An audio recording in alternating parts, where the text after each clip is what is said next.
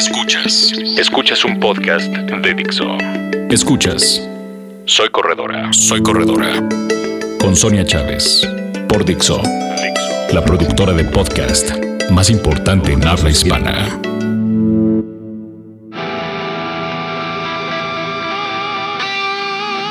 ¿Qué tal amigos? Bienvenidos a un podcast más aquí en Soy Corredora. Soy Sonia Chávez y estoy súper contenta de otra vez estar en contacto con ustedes porque, bueno, vamos a platicar de qué es lo que tendrías que saber antes de correr un maratón.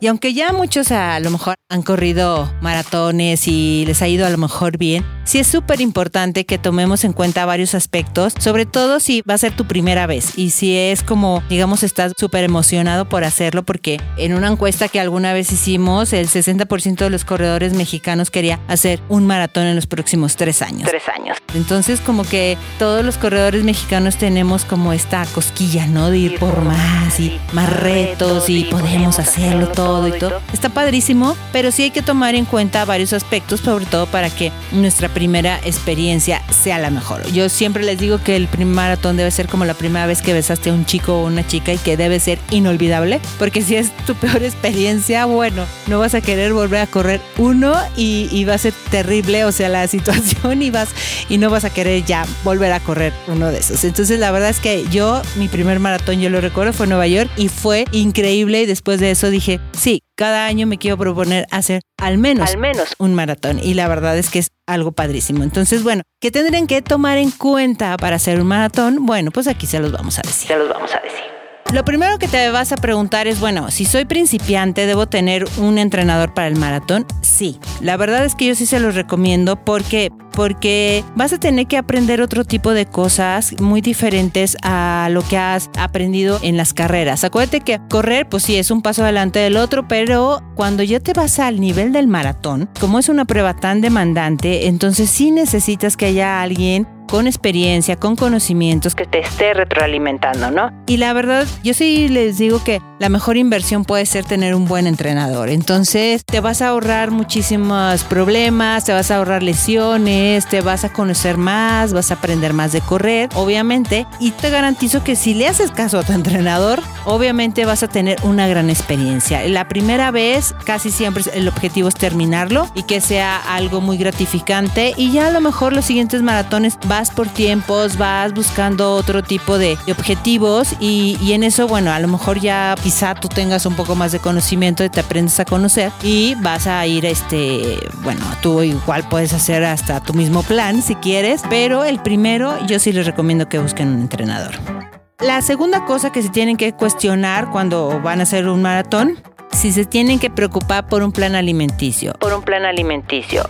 Y esto es fundamental. ¿Por qué? Porque el maratón, digamos que pone a los órganos a trabajar al límite, obviamente, y además tú necesitas una carga de energía mucho más alta que cualquier otra persona, incluso que cualquier corredor. Entonces, la ingesta, por ejemplo, de carbohidratos, la ingesta de frutos secos, la hidratación, obviamente varía muchísimo y, aumenta, ¿no? A veces pensamos que, bueno, yo cuando me estoy preparando para un maratón digo, bueno, parece que estoy en engorda, porque la verdad es que comes, o sea, por lo menos seis veces al día, estás hidratándote constantemente, te vuelves, este, no sé, si haces las distancias largas, pues te vuelves amigo de los electrolitos, ¿no? A veces dices, híjole, yo, por ejemplo, antes del maratón me siento como hinchada, como abotargada por el rollo de carga de carbohidratos, ¿no? Pero luego una vez que lo terminas y dices, híjole, si no hubiera comido todo esto, pues la verdad es que no hubiera tenido la energía suficiente. Tampoco se trata de ponerte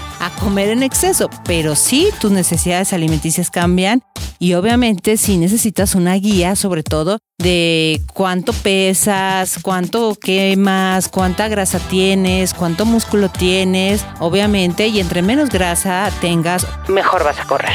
Entonces, sí hay que hacer un plan muy detallado que solo un especialista te lo puede dar. Entonces, yo sí les recomiendo que para un maratón vayan con un nutriólogo. Vayan con un nutriólogo. ¿Debo entrenar fuerza muscular?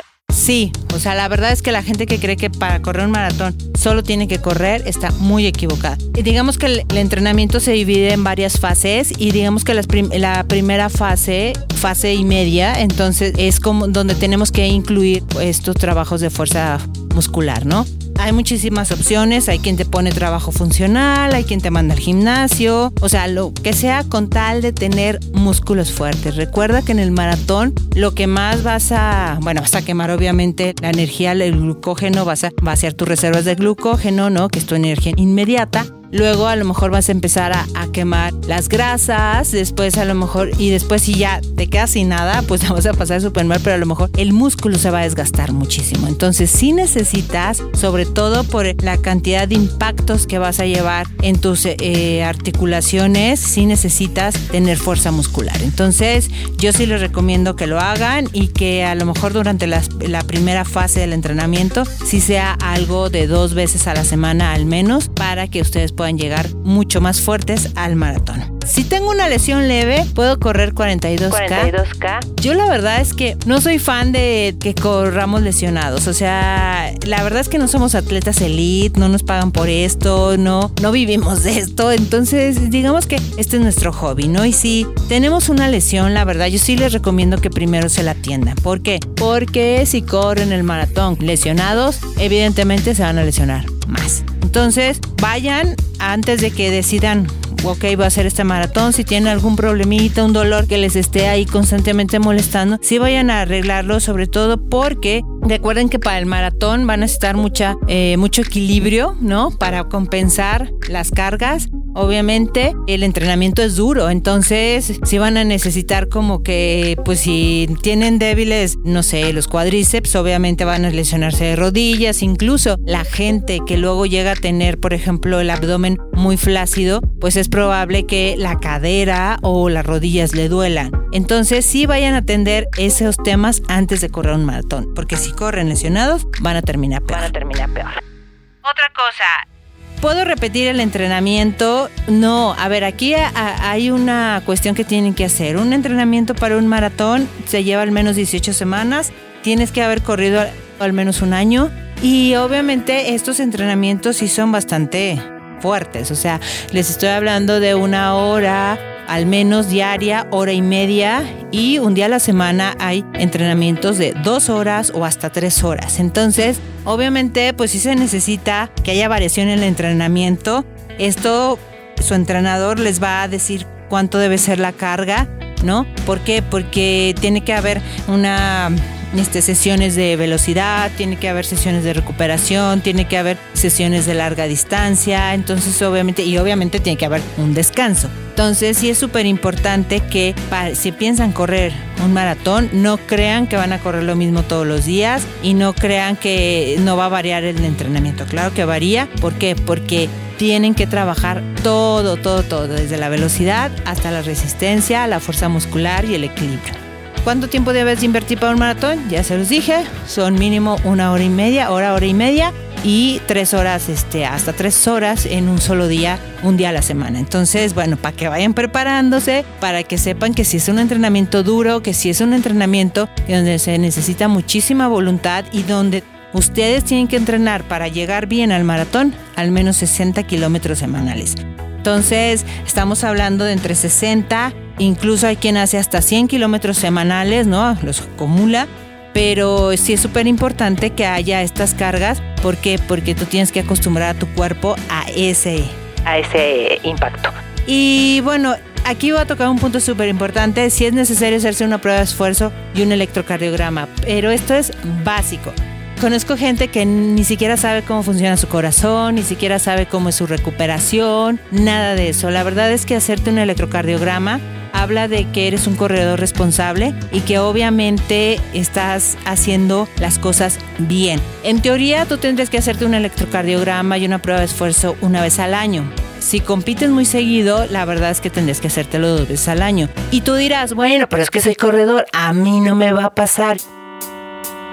Yo soy saludable, claro que mi corazón es un músculo y entonces está súper fuerte. La verdad es que muchas veces por desconocimiento no sabemos si tenemos un problema congénito, si tenemos, incluso hay gente que ha presentado taquicardias, pero por cuestiones de estrés y esas cosas. Y yo conozco atletas, de verdad, que les ha salido a lo mejor hay un pequeño taquicardia que no saben por qué viene y entonces la tienen que revisar y todo. Y es nuestra responsabilidad, la verdad, salir a correr con, digamos que ahora sí que con la autorización de nuestro doctor y sabiendo que no nos va a pasar nada, ¿no? La verdad es que hay historias terribles de gente que no se dio cuenta que tenía un soplo en el corazón, no se dio cuenta que había una falla cardíaca, no, no sé, no, nunca se dio, nunca, ni siquiera supo ni se revisó ni nada. Y es muy terrible que luego por ese tipo de casos, ¿no? La gente diga, no, mejor correr, no, porque luego hasta te andas muriendo. Entonces, si hagan esa prueba, las, hacen en, en, cualquier clínica deportiva. Este, los costos pueden variar, pero sí es muy, muy importante eso, como la inversión de su entrenador o de su nutriólogo,